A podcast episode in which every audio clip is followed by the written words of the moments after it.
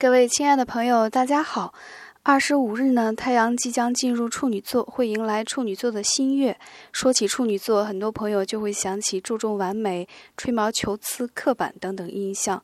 实际上，处女座是很连接当下正在发生的。最专注于当下的星座，他们可以非常放松地处于接受的状态，臣服于既有的秩序之中。就像如果我们按照时令节气循环，在恰当的时间做恰当的事，宇宙自然会有恰当的呼应。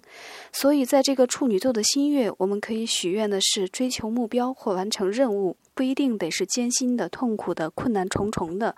我也想学处女座一样，臣服于一切自有的秩序与宇宙的安排之中，放松的处于当下，哪怕只是每天简单的按照例行事项一步步的完成，洒水、扫地、浇花，也可以做得很优雅。